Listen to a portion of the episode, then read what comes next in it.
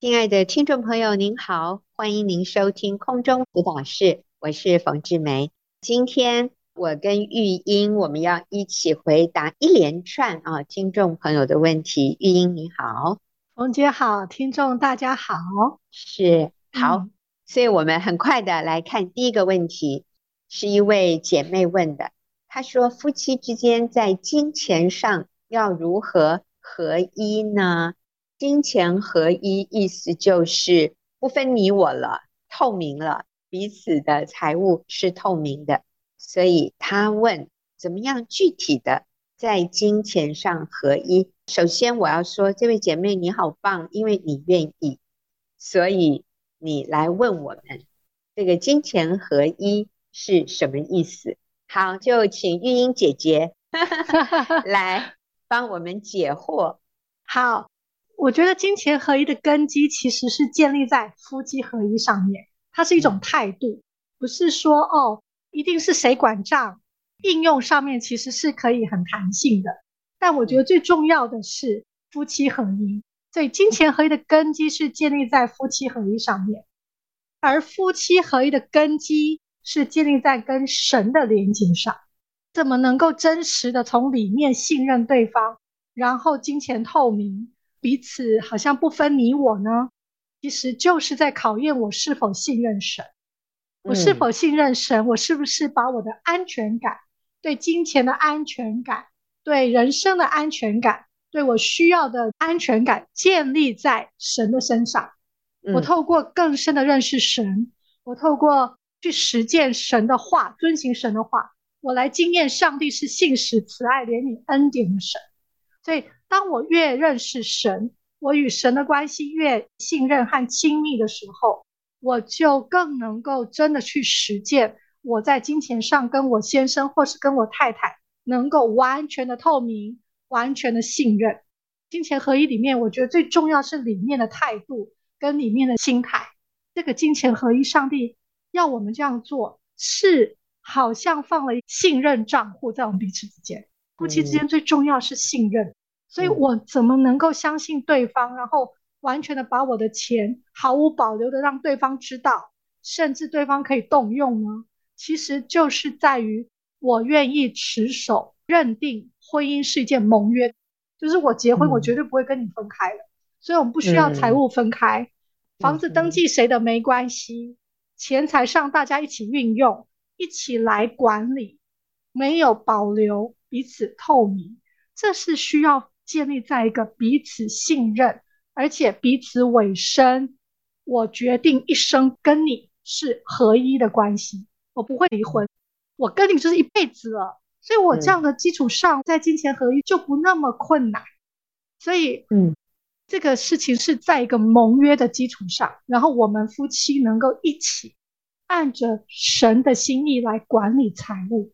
嗯，还有一个哦，其实金钱的合一要合于神。会更有价值，嗯，所以我愿意透明，跟对方透明，我愿意看重在金钱上，我们是管家的这个职分，跟我另一半分享我在金钱的价值观，尊重对方对财务的看法，所以我觉得真正的合一是合一于神，然后夫妻一起管理上帝给我们的财务，如何透过二加二更加层的去祝福别人。我相信这样做在上帝面前是很蒙悦纳的。嗯，好，因为你刚讲的哈是在一个很理想的状态下，嗯、就是对方也认同这样的价值，就是说我们是一个盟约，我们是在神面前，我们的价值观也是与神一致的。那如果我是这样认同，可是我的配偶不这样认同。譬如说，我愿意跟他透明哦，可他不愿意跟我透明。就是我愿意把我的财务状况全都让他知道，甚至他要动用我 OK，可是他都不跟我透明哎，我个人都不知道他有多少哎，这个怎么办？这是第一个啊。那，第二呢，一般人比较会有困扰的，就是我是一个比较谨慎小心的。可是他呢，他是一个出手非常大方，他是喜欢冒险投资的，哇，我都 惊心胆跳哎，我怎么办？这个那像这样的情况，玉英你会怎么建议呢？嗯，这两个情形，一个我愿意透明，但是他不愿意；第二就是他的一些投资啊什么，让我很没有安全感，怎么办？好，第一个就是我先来做我自己这个部分，我没有办法决定对方要不要透明啊。嗯，可是当我愿意透明的时候，我就做出一个很好的示范，而且我里面的根基就是不断的考验我自己，我自己的安全感是建立在这些钱上面，还是我要的是关系，还是我要抓的是钱？我都要跟他建立一个亲密敞开的关系，我先去做这件事情。我相信在夫妻之间彼此是感受得到的，他可以感受到我的真诚、诚意和我的爱。那我觉得这个就像耶稣为我们先舍己，钉在十字架上，他没有先算计说，那我钉了十字架之后，人们会不会接受我，然后回转，会不会接受我？耶稣并没有去算计说，我钉十字架，别人认同吗？别人知道我是神的儿子吗？嗯、别人能够认定我这样做是对的吗？嗯、是真的知道我在牺牲吗？嗯、我是真的有能力不盯的吗？就耶稣从来没有想，他就做他应该要做的事情。他先为我们舍己，先为我们付出爱，然后呢，我们不都是被他的爱所感动吗？而愿意献上自己。所以我觉得我们先来做这件事情。我相信。当你丢出这个好球的时候，你就在感染对方。我相信对方不敢透明，他可能自己里面很没有安全感。但是当你先去做这件事的时候，就会感染他。而且我觉得那个是关系更深入的合一跟亲密。你正在做一个非常有影响力的事情，不是只有钱哦。其实你是在建造对方的生命。我相信你自己会变得更释放。一个人把钱紧紧抓住，那是很没安全感。就是很害怕。我们先做一个健康的人，我们先做一个敞开的人，我们先做一个愿意付出的人，你就会是一个更成熟，然后你会赢得别人从里面尊重。对。那第二个就是一个松一个紧，这是上帝最好的设计，所以我们需要 对方。我们先来承认我需要对方。呃，我是属于比较松的那个。好，就要认真。你先生很紧张，对，所以我先生刚开始都不透明，为什么？因为我会不经过他的允许，比如说我认为要送一个礼，我就会超出家里的预算，啊，所以他刚开始会紧张的，因为我不太听他的意见。但是当我很真诚的知道我没有他不行，我很需要听他的意见的，我的先生变得很放松的。现在我们夫妻没有谁管钱的问题了，是就真的彼此尊重，然后他也很乐意听听我的看法。我很清楚我自己，我没有他真的不行，我会太松。嗯、所以我觉得夫妻开始走向那个合一的时候，一定会越来越好。嗯，嗯，所以一个松一个紧是正常的，松的人一定要去听那个紧的人。我们是哪一个，我们就先去做那件事，我相信就会带来正向的循环。那件事就是先去尊重对方啊，先去做呃敞开去做透明的部分，尊重对方财务的看法，请听对方的意见。好，其实这个就带我们进入下一个问题。下一个朋友他的问题几乎就是刚才我提出来的。他说：“请问，他说我丈夫过去已经因为投资外汇亏损了三百万。”有一段时间没有碰了，最近又再度沉迷外汇同样的工具。我提醒他，他却觉得我在碎碎念，我们就容易争吵。他已经信主，可是却行为很受投资与手机的捆绑。请问我该怎么办？我想根据刚才玉英所给我们的，这里很重要的一个是信心。就是我信靠神，我信靠的是钱财吗？可是圣经叫我们不要依靠无定的钱财，所以你先生很沉迷钱财的投资啊，我们有比他好吗？可能我们一样的也是依赖所谓无定的钱财，他是想要赚更多，那我们呢是要守住，不能流失掉。其实我们的问题是类似的，仍然我们的心是被钱财所捆绑，我们依靠这个成为我们的安全感。你先生是想要更多，那你呢？你是怕失去更多。我提醒姐妹，提醒。我自己和所有的听众朋友，关系比钱财更重要。有的时候，上帝会容许我们的配偶经历一些亏损。你说上次已经三百万，那你知道吗？我认为，嗯，因为你继续碎念，所以他就想返回一程。我们可不可以尊重他，然后学习？不要碎念，我们跟他有福同享，有亏损呢，有难，我们要同当。我们看重跟他和谐的关系，胜于金钱财富。有的时候，我们的先生或者我们的太太，就是要跌一跤，才能去真正的学习人生重要的功课。有一天在婚姻的课程里面，我这样的回应。上课的学生提问之后，有一位弟兄私底下他就说：“嗯，冯姐，你讲的那个很对。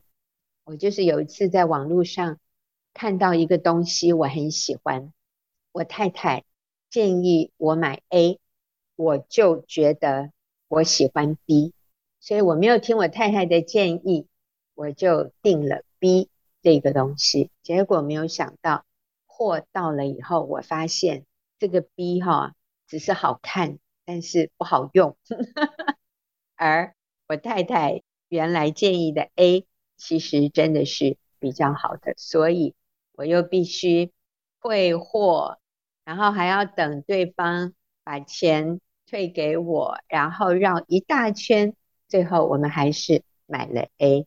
他就说：“嗯，我也真的是从这个经验里面。”我发现有的时候，因为这是一位弟兄啊，他说：“嗯，好像是个男人哈，他不太喜欢接受太太的建议，然后真的要自己别一跤，绕一个大圈子，最后还是回到接受太太的建议。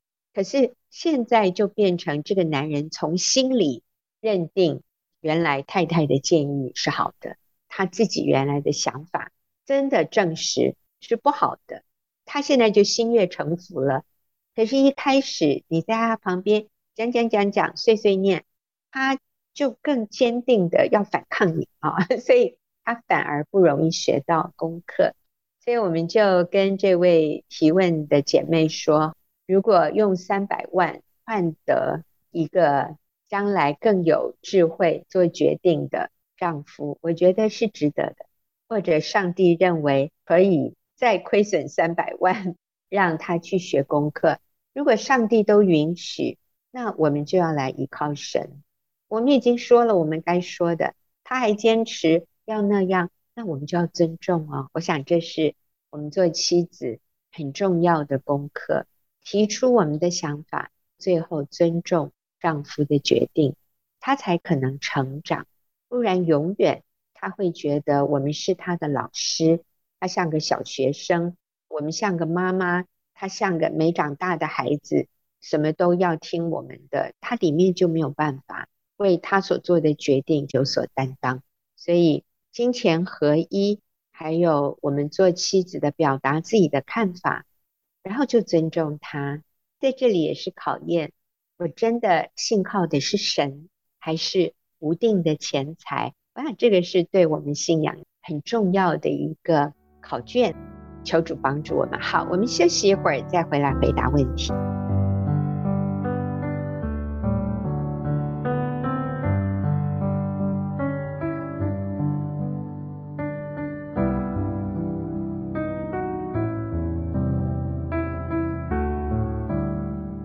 我们现在回答下面的问题哦，是玉英跟我一起回答。玉英，下面这个问题哈。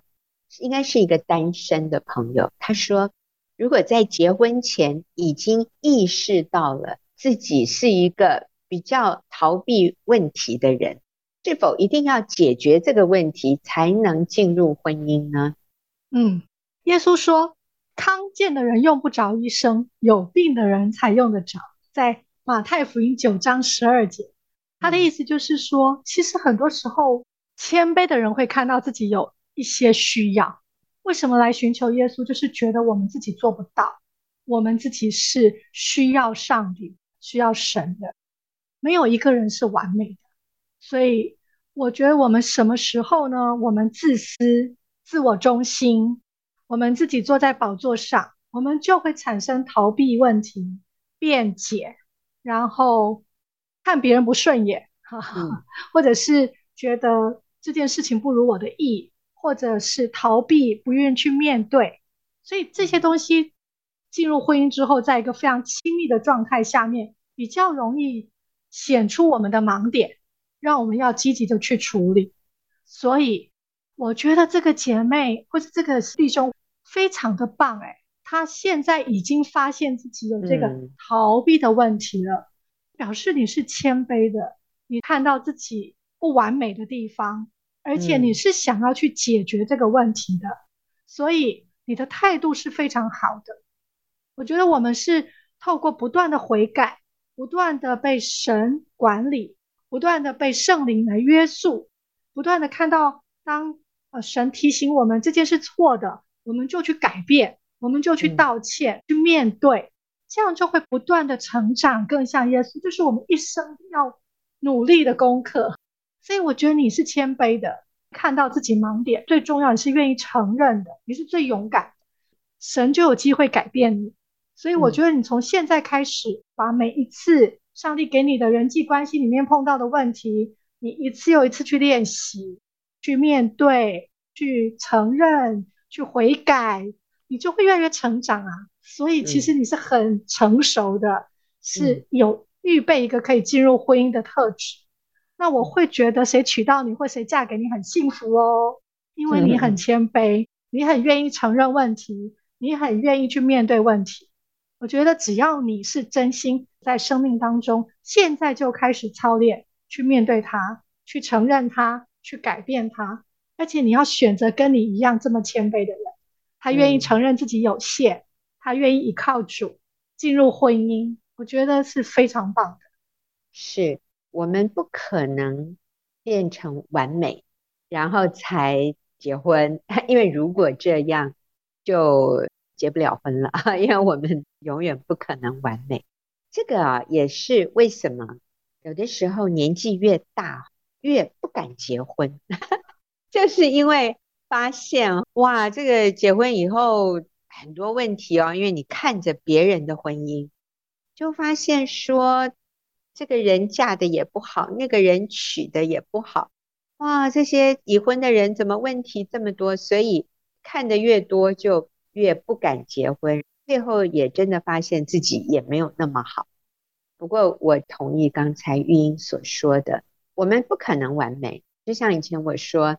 孩子需要的不是一个完美的妈妈，孩子需要的是一个不断成长、愿意不断改变的母亲。那我觉得婚姻也是，先生需要的不是一个完美的妻子，而是一个愿意改变自己，像玉英说的，谦卑改变自己这样的一个妻子。妻子需要的也不是一个完美的丈夫，而是一个愿意。不断改变自己的丈夫，所以我们自己先去成为这样的一个人，而且我觉得最后也是信心的问题。我相不相信神会帮助我？我相不相信上帝会给我能力？而且配偶是上帝赐给我最宝贵的礼物，上帝会帮助他，上帝也会帮助我，我们会越来越成为。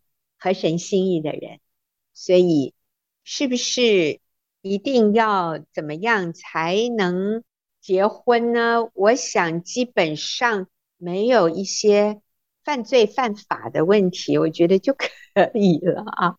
哦，我觉得很有趣，有一位弟兄他来报名要上我们婚姻的课程，那他一次报就是报两个人，他跟他的女朋友报名以后几个礼拜，我们还没开课，他就在报名的地方说：“我要退费，我要取消我的报名。”我们没有上课以前都是可以取消的，没问题。所以我们处理报名的姐妹就说：“没有问题，我们把钱退给你。”可是因为这位弟兄我先生认识，所以我先生就问他说：“是怎么回事啊？”他就说：“我们吵架分手了。”哦，是。我先生就跟这个弟兄说：“那你等一等，因为离上课还有一个月的时间，可能最后又没事了。”他就说：“哦，好吧。”结果真的。过一阵子，他就说：“好，不用退了，不用退。”哎，结果过了一个礼拜，又来一次，我要退费，我要取消，因为又吵架，又不开心了，又要分手了。我们就再一次跟他说：“其实到上课前一天要退都可以的，你要不要等到开课前一天 再决定？”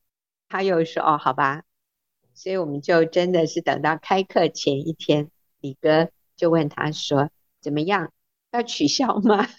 他就说：“不用了，我们又和好了。”OK，所以我们看到说，我们真的不完美，重点是我们两个人愿意继续走下去。结婚以后，我们也要愿意一起来面对问题，改变自己。我们的课程里面有一句话说：“有冲突。”并不代表婚姻出问题，所以冲突困难本身并不代表婚姻有问题，而是我们如何面对冲突，我们如何化解冲突，我们如何在有冲突的时候愿意舍己放下自己，这个就是每天我们都要做的事。好，因下面还有一个类似的。就是我觉得对方不可理喻，无法沟通，我看他不顺眼，怎么办？那我认为这个是已经结婚了，英英姐姐怎么办？好苦哦。嗯，我想进入婚姻啊，也都会有这种状况。嗯、我想到圣经有句话在箴言，他说：“你要保守你的心，胜过保守一切，因为一生的果效都是由心发出。”所以呢。我觉得对方不可理喻，无法沟通，不顺眼，有没有可能我们是站在哈哈镜的前面？哈哈镜就是有一种就是凹镜啊、凸镜啊，嗯、然后站在凹镜前面就是让变比较胖，整个人都是变形；凸镜的时候就让哇变得很高又细长哈。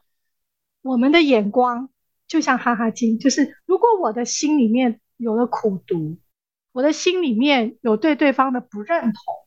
不接纳或者不满意，我就会感觉到对方说的话不可理喻，嗯，没办法沟通，不顺眼，其实就是不按照我的期待去做了，就是我觉得对方没有按照我想要的表现出我想要的样子，所以对方是不可理喻的，对方是没有办法沟通的，不顺眼。嗯，其实，在婚姻很重要的就是舍己。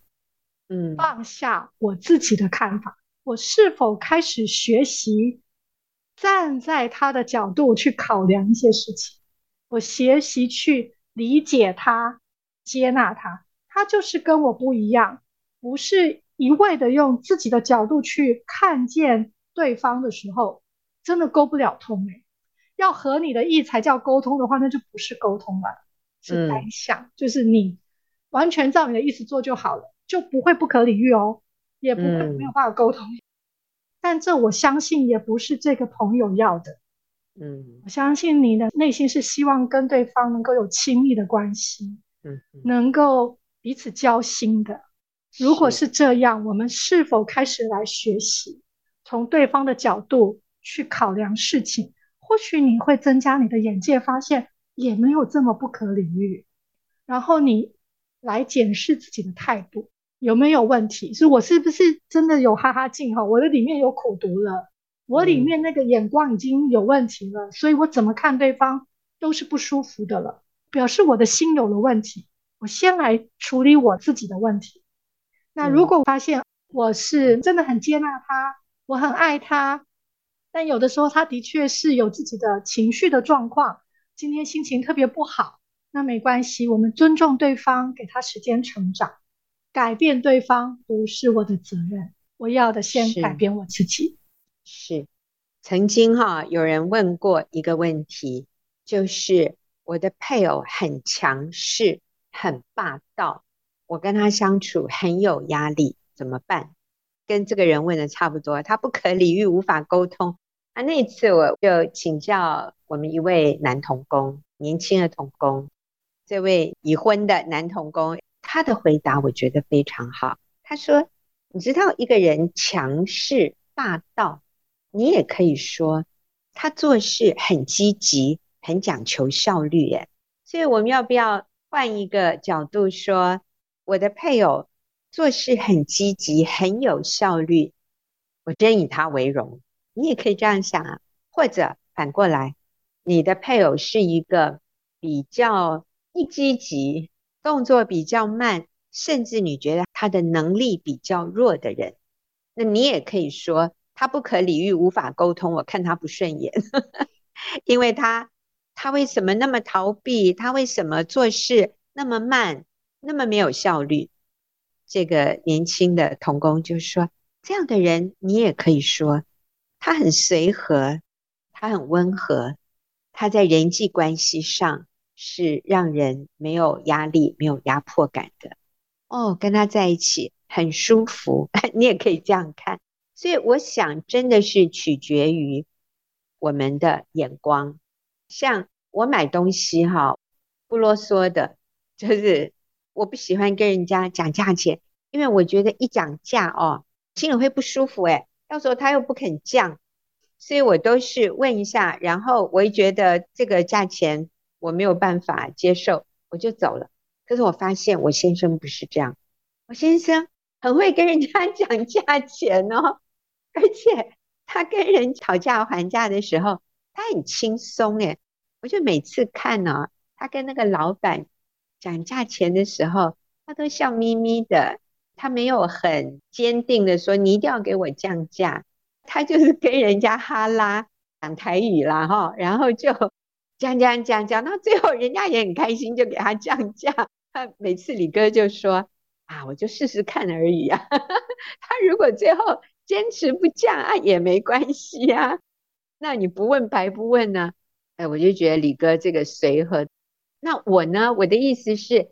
我跟你讲价，你最后不降，我就不高兴，我就宁可不要那个不高兴，我要么就走人，要么就是按照他说的，我就付钱，干脆我不跟人家前进一步后退两步的这种人际关系，我不熟悉。可是我发现我先生跟我很不一样，他很喜欢逛市场，那我跟他去逛市场，我就再一次惊艳。那个艳是艳丽的艳，我就再一次惊艳啊！我先生的这种人际关系的特质，真的是我没有的，所以跟他在一起就是很轻松。他不会要求我要跟人家讲价，我也不会禁止他跟人家讨价还价。我们就是彼此欣赏、彼此尊重，都好，就觉得跟对方在一起很开心。我觉得这个最重要。好，我们休息一会儿啊，再回来看下面的问题。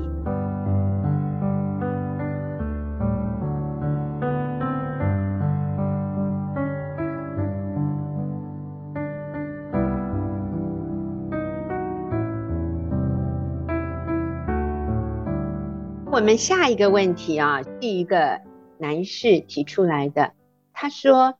妻子不敬重自己的丈夫，意见不同就要求丈夫要听她的。如果我不按照她的要求，她就吵闹离家出走，然后威胁要离婚，然后也要求丈夫上交工资，就是把赚的钱都拿出来给她。她也不尊重我的父母，整天贪图我父母的钱财。可是。这个太太又说，她自己是出自基督徒家庭，称自己为姐妹，天天标榜自己有信仰。请问有这种基督徒姐妹吗？啊，那我想可能这个先生不是基督徒，他的太太是基督徒，他里面有很多委屈。玉英，我们要怎么安慰他一下？第一个，首先真的觉得这位先生你好棒，嗯、你真的愿意来求助，我觉得就表示你里面有一个谦卑的态度，你真的很想解决问题，嗯、啊，然后也因为你不了解基督的信仰，但是你却愿意来认识，甚至你愿意来了解到底真相是什么。嗯、我想你的内心还是爱太太的。是。很爱太太，所以你才会很想要解决问题。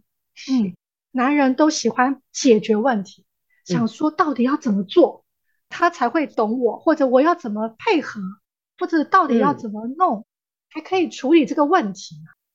好，那我想要跟你分享《路加福音》六章三十七节，这里说：“你们不要论断人，就不会被论断。”你们不要定人的罪，就不被定罪；你们要饶恕人，就必蒙饶恕。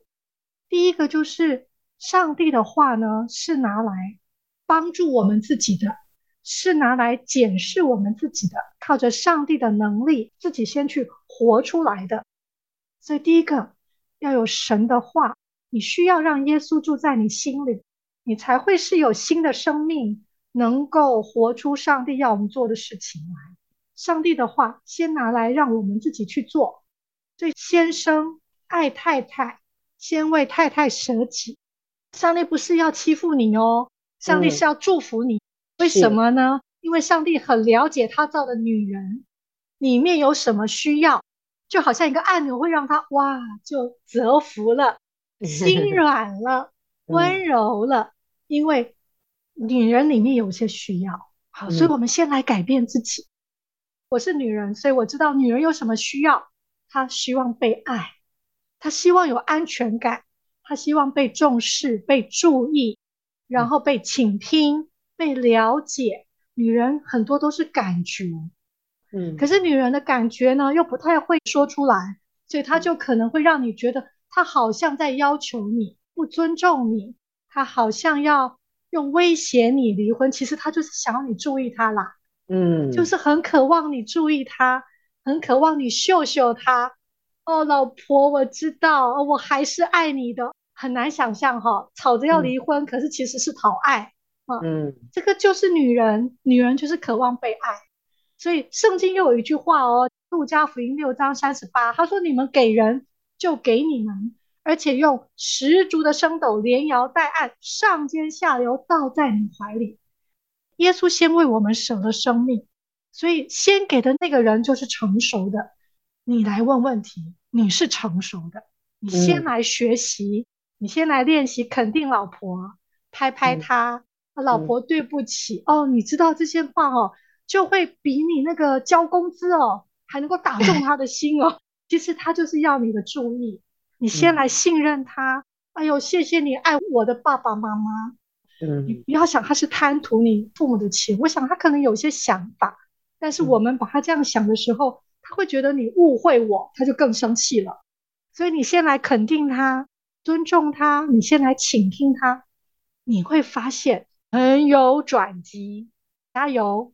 是，我想这个先生很棒。你明明知道我们跟你太太是有相同信仰的，但是你还愿意很主动的。甚至我说冒险啊，来问我们这样的问题，但是基督的信仰真的不是要我们去要求别人改变别人，而是我们自己先改变。所以我真的鼓励这位先生，你可以来认识耶稣。撇开太太，我们先不看。当然，你太太不完美，你太太有你太太需要改变成长的地方。可是，基督的信仰从来不是要我们去把箭头指向别人，说别人怎么怎么不对，而是把箭头指向我们自己。那我呢？我可以做什么改变来改善这个关系？我愿不愿意来信靠这一位爱我的上帝？所以我鼓励这位先生，你可以来认识耶稣。来做一个祷告，说：“主耶稣，我愿意邀请你进入我的生命里面。谢谢你赦免我的罪，求你来管理引导我的人生，帮助我改善我跟我太太的关系。我想这样你们的关系就可以进入一个良性循环。你的太太绝对有要面对自己里面的问题，但是不代表你就没有需要面对的问题。就是我们每一个人为自己的问题负起责任，看看我可以做什么改变，那你就成为赢家。你一点都没有输，你最后是赢回你的太太，赢回你的婚姻。我觉得当你改变的时候，你太太会非常的感动。可能我们讲了这么多，你都觉得哦，好空泛哦。我觉得从一个很简单的事情做起哦，可不可以下一次就跟你的太太说，辛苦你了啊，跟我生活在一起是很不容易，谢谢你辛苦了，然后赞美她一句，说觉得你好美，你知道吗？任何女人听到这一句话啊，是不可能不心动的，尤其从先生来的赞美。哇，你今天好美哦！可能他会说：“你有什么企图吗？”你说：“没有，没有，我就是觉得你今天很漂亮，就够了。”这位先生，你愿不愿意反过来改变自己，赞美你的太太，感谢她的付出，然后也跟他说。我最近都有跟上帝祷告哦，我有跟耶稣祷告。那我想你太太可能会感动落泪。好，那我们就先休息一会儿啊，然后再回来看最后一个问题。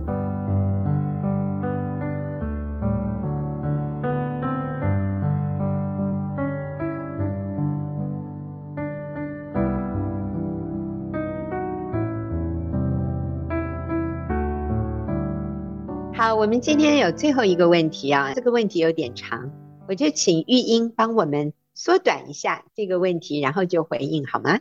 好，这位朋友说他跟他的先生差异很大，常常吵架，先生是闷不吭声，可是他就一定要说出来，不行，就越吵越凶。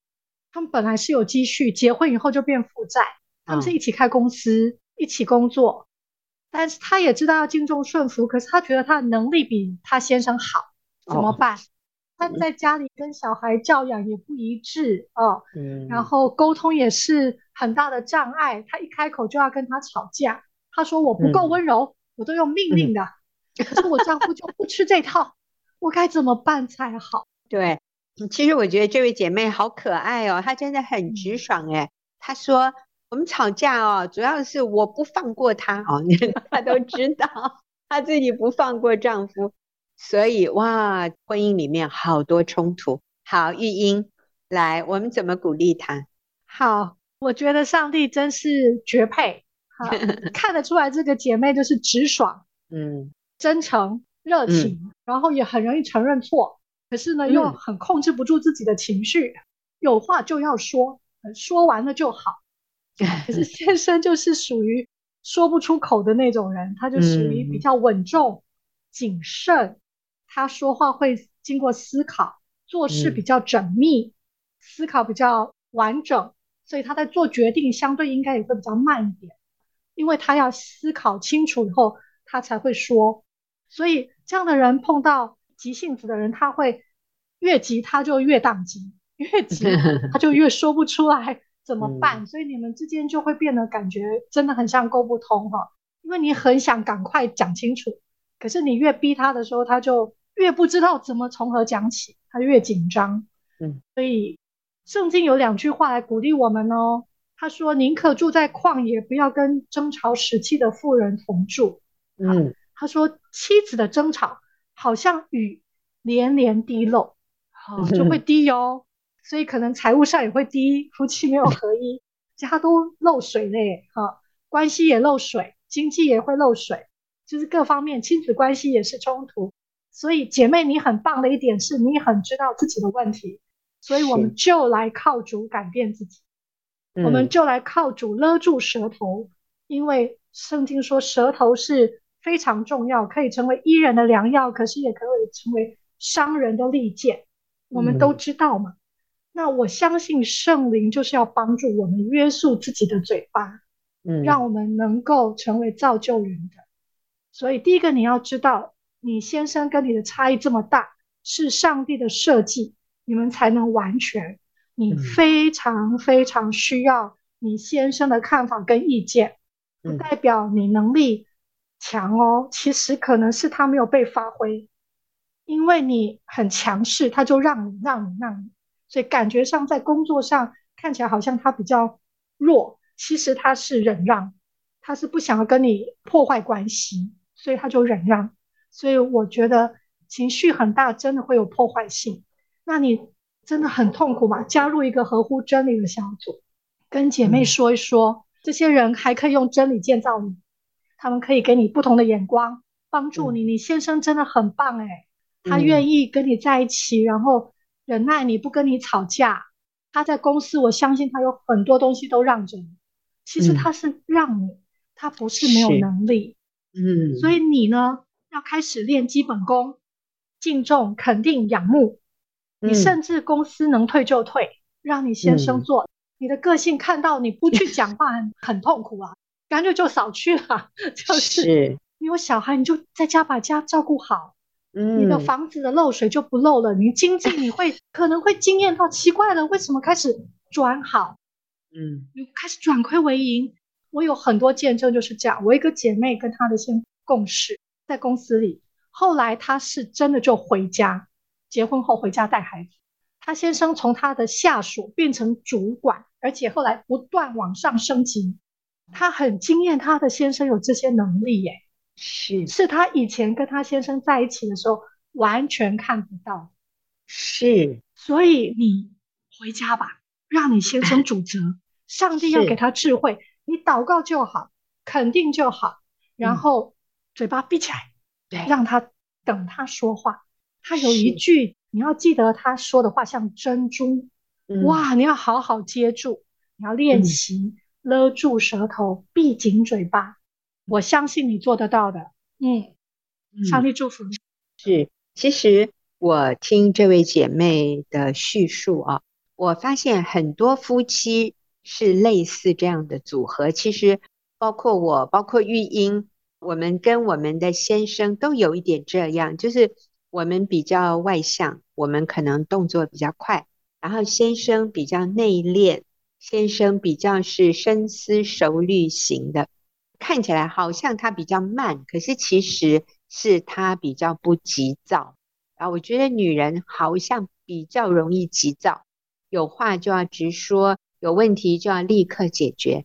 那我自己过去年轻的时候，我的经验就是啊，我们那时候都一直是在服侍神，我常常看到一些人际之间的问题，我就觉得这个要立刻解决。我那时候啊，真的很霸道。我甚至把电话听筒拿起来交给我先生，然后我拨那个号码，我说：“你现在就跟他讲。”哇，我先生压力好大哦，他拒绝，他说：“No，我不这样处理事情。”我就说：“这种事情就是要当机立断，立刻解决，这不能摆的，越摆越糟糕。”感谢主，我先生没有没有依从我的意思。你知道我做事，我就觉得要赶快解决，结果你知道吗？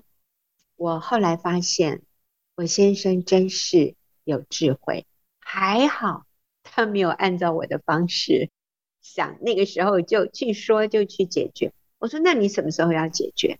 他说：“我下一次见到这个人，我再轻轻的讲一讲，带过去就好了。”你知道这些年下来，我发现我现在学习越来跟他越像，我学习不要那么急躁。有的时候事情不要讲的那么清楚比较好，因 为有时候讲的清楚很伤感情，就是不一定是好的。所以我们很需要跟对方一起合作，彼此欣赏，彼此向对方学习。所以姐妹，你看到你的问题，我觉得你很棒哈，所以你是愿意改变的，我相信上帝乐意帮助你。好，那谢谢玉英跟我一起回答朋友的问题，也谢谢听众朋友的收听，我们下个礼拜再。